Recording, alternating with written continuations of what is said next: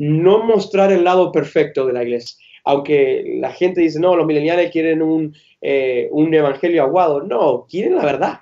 Quieren, en verdad, y creo que me molesta eso, que quieren, no quieren saber que el Espíritu Santo siempre me, eh, siempre me cubre. Sí, nos cubre, pero todavía tengo mis problemas.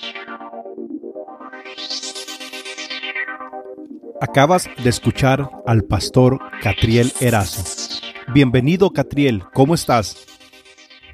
Todo bien, gracias. ¿Y vos, Mario, cómo andás? Muy bien, bastante contento porque accediste a contarme un poco de lo que Dios está haciendo contigo y estoy seguro que será de mucha bendición.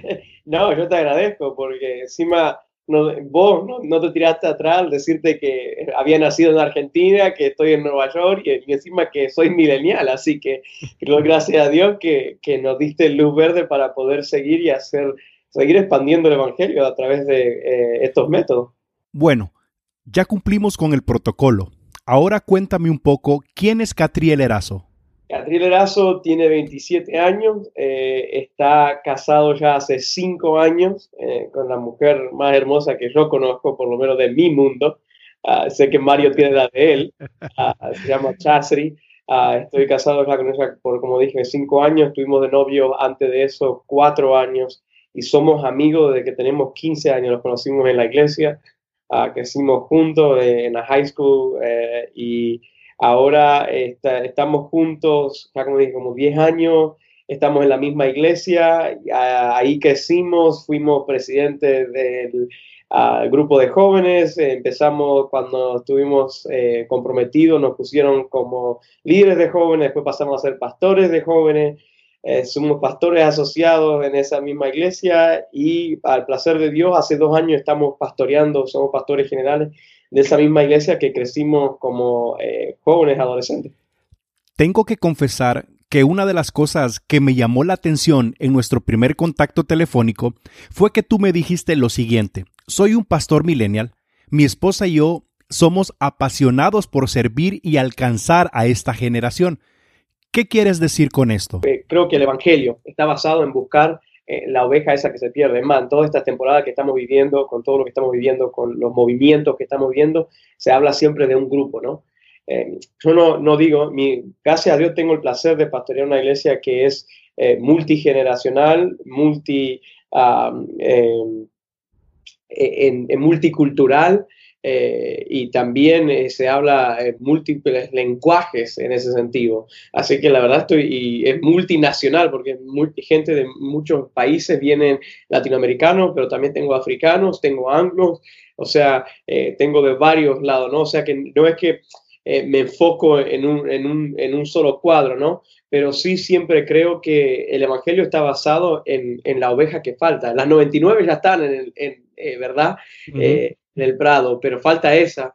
Y yo creo que una de las eh, generaciones ahora eh, que más faltan en las iglesias, si vos te no sé, yo he viajado mucho en los últimos tres años en mi vida en lo que es lo nacional, ¿no? Y aún internacionalmente un poco. Eh, y he visto que la generación que más falta es la mía. hay, una, hay una brecha muy grande. tenemos niños, adolescentes y después tenemos abuelos y padres maduros, pero falta esa generación de eh, los veintipico hasta los eh, 35, 36 años. Se dice que en la actualidad la generación millennial es la más ausente en nuestras iglesias. ¿Ustedes qué están haciendo para cambiar esta estadística? No mostrar el lado perfecto de la iglesia. Creo que los millennials eh, eh, hemos, han sido, algunos han sido marcados y hay otros que usan muletas, pero ya estando sanos. O sea, que dicen, no, la iglesia me lastimó hace mucho. Son excusas eso. No defiendo todo, no, no piense eso, ¿verdad? Porque hay muchos que se, se esconden detrás, no, me pasó esto, que, que no, no, no defiendo mucho eso. Eh, y hay otros que no tienen una experiencia de afuera y testimonio de aquellos que fueron lastimados o, o de gente que en verdad testimonio que no es muy bueno, ¿no? Creo que he demostrado la, la mi, lo que yo me he tratado de hacer es cuando me acerco a mi amigo, ser real, quién soy yo.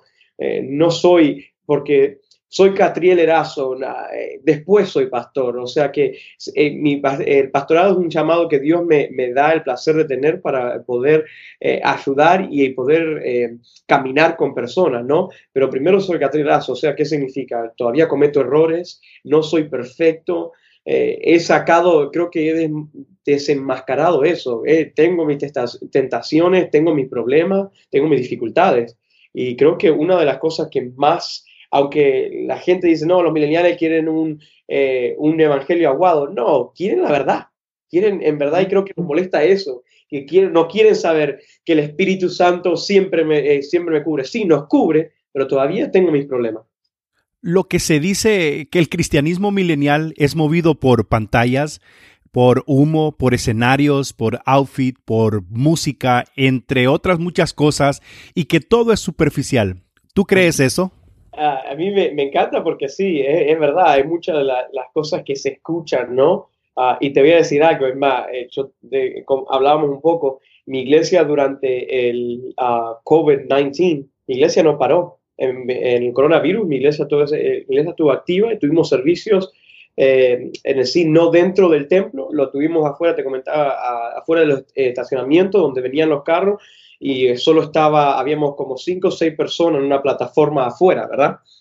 Y no, no te voy a mentir, es la, yo he visto la mayor ola de mileniales venir a mi iglesia durante esta pandemia y se han quedado después de que ya Nueva York está casi eh, plenamente abierto, una.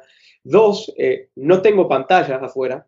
Eh, tres, no tengo luces porque estoy en medio del día, o sea que no, no tengo nada de eso tengo dos speakers, nomás dos bocinas que las ponemos afuera y predicamos el Evangelio, que, Jesús vino, murió y resucitó y vino para salvarnos. Y, eso es lo que venimos predicando y, venimos predicando eso y la gente se acerca. Es más, al final de este mes estoy bautizando a siete millennials eh, que se han convertido en eso, que eran, algunos eran adictos al alcohol, que ya no lo son.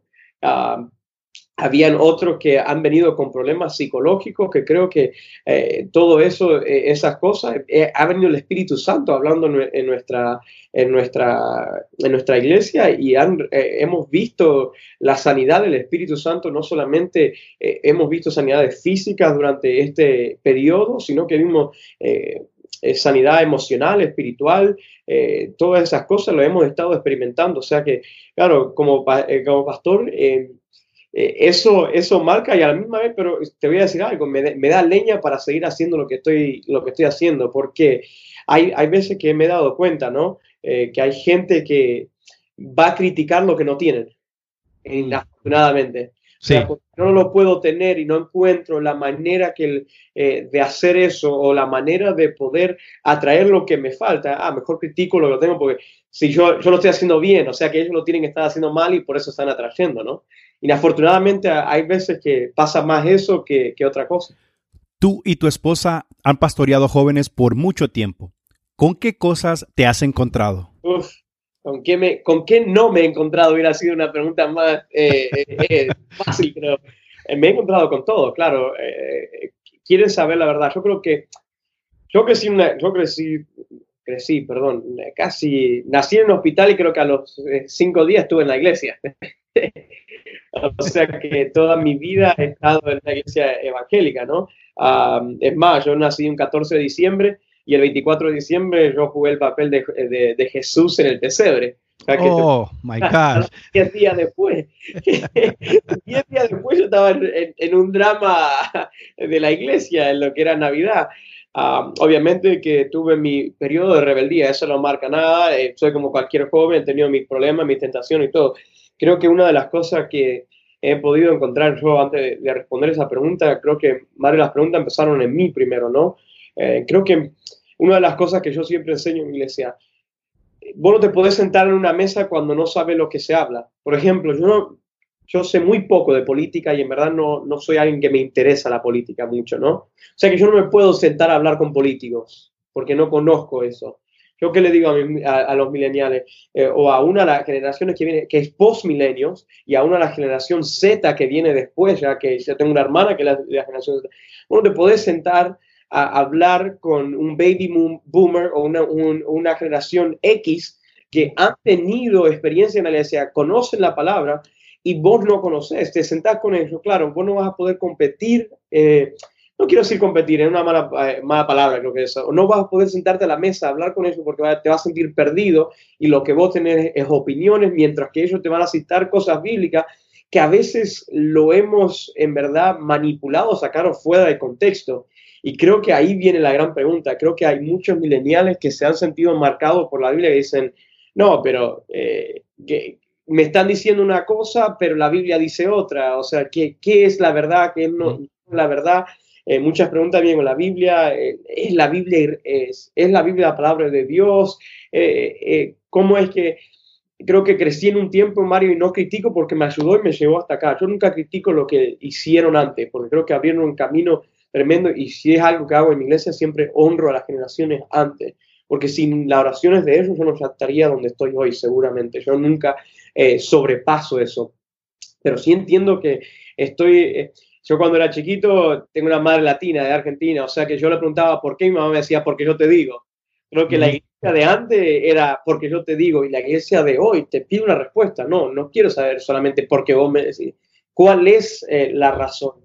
Creo que uno de los problemas son eso, y estamos hablando del, alcohol, de lo sexual, eh, de lo que es lo financiero, eh, lo, el diezmo y las ofrendas, es un continuamiento muy grande el dinero de la iglesia, la corrupción que ha habido, eh, pastores en ese sentido que han abusado sexualmente de otros, todo eso, eso vale, pero ¿dónde está Dios? Creo que vienen todas esas cuestiones de esa cara de la iglesia. ¿Por qué? Porque lo usan otra vez como muleta. Han tenido una mala experiencia y ahora por lo que ven por, los, eh, por las redes sociales o por los noticieros que solo se identifican con lo malo, eh, dicen, pero entonces ¿dónde está Dios si todas esas cosas pasan en la iglesia? ¿no? ¿Qué estrategias se pueden utilizar para que la generación milenial no esté ausente en nuestras congregaciones? ¿De qué podemos hablar con ellos y por ellos? Mira, te, te, a reír en esta. Una vez mi papá me preguntaba, ¿no? Eh, bueno, eh, pensando en eso, eh, la persona que llamo mi papá está conmigo de los cuatro años ah, y te vas a reír más. Él era sacerdote, católico romano. fue sacerdote por muchos años, dejó, fue al celibato, conoció a mi mamá cuando yo tenía cuatro años y terminaron juntos después de que él tomó un receso de un año porque él ya no quería hacerlo más se sintió que quería formar una familia, algo así, conoció a mi mamá, yo, mi mamá ya había tenido una relación previa, y de ahí salí yo, eh, y yo tenía cuatro años, él era sacerdote, como te digo, y una vez me pregunta, ¿pero para qué vas a la iglesia? Y yo le dije, y porque dan unos buenos sándwiches. Esa fue mi respuesta. Mi respuesta fue porque dan unos sándwiches y después al final del culto jugamos al fútbol. O sea, imagínate mi respuesta, bueno, eso como niño, tenía unos 8 o 10 años, pero las, después cuando crecía, eh, ¿por qué vas a la iglesia? ahí? porque me gustaban algunas de las muchachas de la iglesia. O sea que había, había cosas. Por eso yo siempre digo, no, obviamente mi propósito nunca tiene que ser ir a buscar una novia, ¿no? Pero deja de decir no se viene a buscar novia, ¿no? Que se casen mejor ahí en tu iglesia, que son chicos sanos. Y no que vayan y experimenten, porque después vas, vas a tener oraciones un poquito más largas y noches más largas, ¿no? Ah, pero lo que vos decís, yo creo que sí, todavía eh, todavía el que, por lo menos yo puedo hablar por mi persona, ¿no? Todavía el que me revela la palabra es, el Espíritu Santo, ¿no? Todavía el que habla los corazones es el Espíritu Santo. Ese creo que es el gran problema que todavía no digerimos algunos cuando hablamos de estos temas, ¿no? Eh, yo no me dirijo para ser relevante a una generación. Yo me dirijo porque obviamente soy el pastor y entiendo que si Dios a mí no me va a dar pasto seco, o sea que yo tampoco le puedo dar pasto seco a ellos. ¿Qué significa? Cosas que no le van a servir en la vida. Yo crecí en una generación otra vez que sirvió para ese, para ese momento, para esa temporada, para esos años, donde vos decías un versículo bíblico, Mario, y la gente sabía de lo que hablaba eh, y gritaba y daba tres puños en el altar y, y la gente recibía el Espíritu Santo. Y yo quiero creer que eso era el Espíritu Santo y se manifestaba el Espíritu Santo yo no voy a mi congregación, pego cuatro gritos y digo cuatro versos bíblicos y ya se terminó. No, trato de agarrar un verso, eh, que lo que Dios me habla a mí en eh, mis devocionales personales y tratar de ahí sacar un mensaje que me ayuda a mí en mi vida. ¿Qué, qué me está ayudando a, sobrepasar mis tentaciones? ¿Qué me está ayudando a, para mí mismo eh, eh, mejorarme financieramente, eh, educarme más? ¿Qué, me está ayudando en mi vida personal? Creo que una de las cosas es eso, que hemos dejado, yo ayer lo decía, abrí mi sermón con esto, me duele que muchas de las personas creen que la Biblia es un cuento de hadas. Si creen eso, lo tienen que leer otra vez porque no hay un príncipe azul que viene y rescata a una... No, hay, uh, hay alguien que vino, que es el Emanuel, que es el Dios con nosotros, que vino a rescatar una iglesia perdida, eh, pero que ¿qué hizo? Tuvo que morir y, pasar por latigazo, eh, que se la escupa. No es una, una historia que agrade en el Evangelio de hoy del oeste. Yo siempre le digo eh, a, mis mileniales, cuando me, me dicen, o aún los post-mileniales o los que vienen después, o aún, tengo algunos que son baby boomers y tengo que son más, tengo personas que tienen 80 años en mi congregación y que van a mi congregación y las tengo ahí y, pastoreo con ellos, me siento como con ellos, hablo con ellos y todo. Y una de las cosas que me dicen, pastor, dice, la verdad es que muchas veces se me han caído las vendas de, de muchas cosas que yo pensaba que todos los días era irme al infierno, ¿no? Eh, pero hemos, hemos entendido que va más allá de mis acciones. Yo voy al cielo no por mis acciones, sino voy al cielo por ese príncipe azul que vino y no es ese príncipe azul que Hollywood retrata. No, era un judío que era del color tuyo o mío más y que vino, dio su vida porque nos amó, amó al mundo. No amó a pastores, no amó a, a apóstoles, no amó a doctores, no, no, amó al mundo y eso es lo que la iglesia tiene que hacer, amar al mundo. Me piden estrategias para que querer saber cómo atraer a esta generación a malo. Pastor, hace poco escuché a alguien decir que esta generación es una generación que le hace falta conocer el amor del Padre. Y tú y yo precisamente hablamos un poco de eso antes, ¿recuerdas? Hay una generación que está sin padres y lo que buscan es, son padres, padres que amen, corrigen y enseñen, no, personas que vengan y que abusen, condenen y lastimen. Ya, eso lo reciben en el mundo. ¿Para qué van a venir a una iglesia que hacen? O sea que debe a veces de ser, tener ese espíritu, eh, el espíritu del Padre. Hemos tenido eh, eh, espíritu, es más, de, quiero decir, de padrastros abusadores. Porque otra vez, la persona que yo conozco como padre Mario a mí nunca abusó de mí ni verbalmente, ni emocionalmente, ni mentalmente, ni físicamente.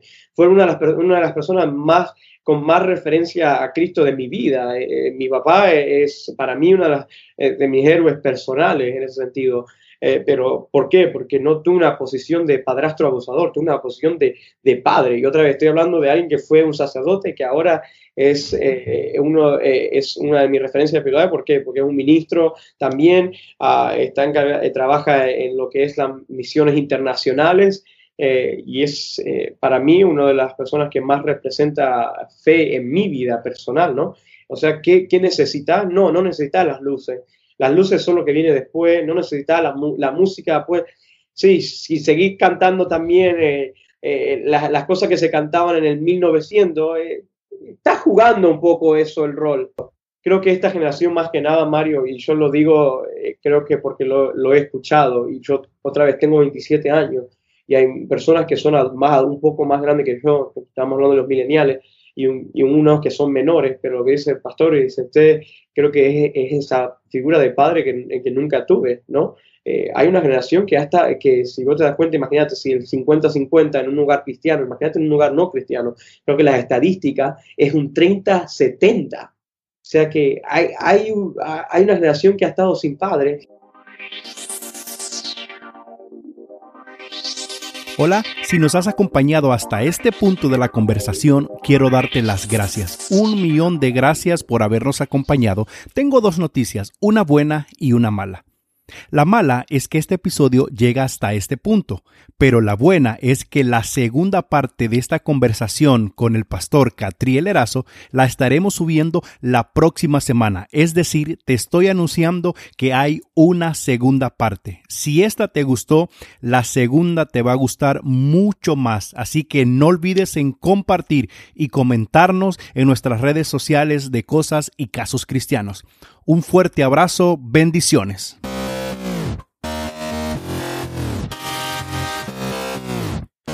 Gracias por escucharnos y recuerda que nuestra próxima cita está a un clic de distancia. Bendiciones.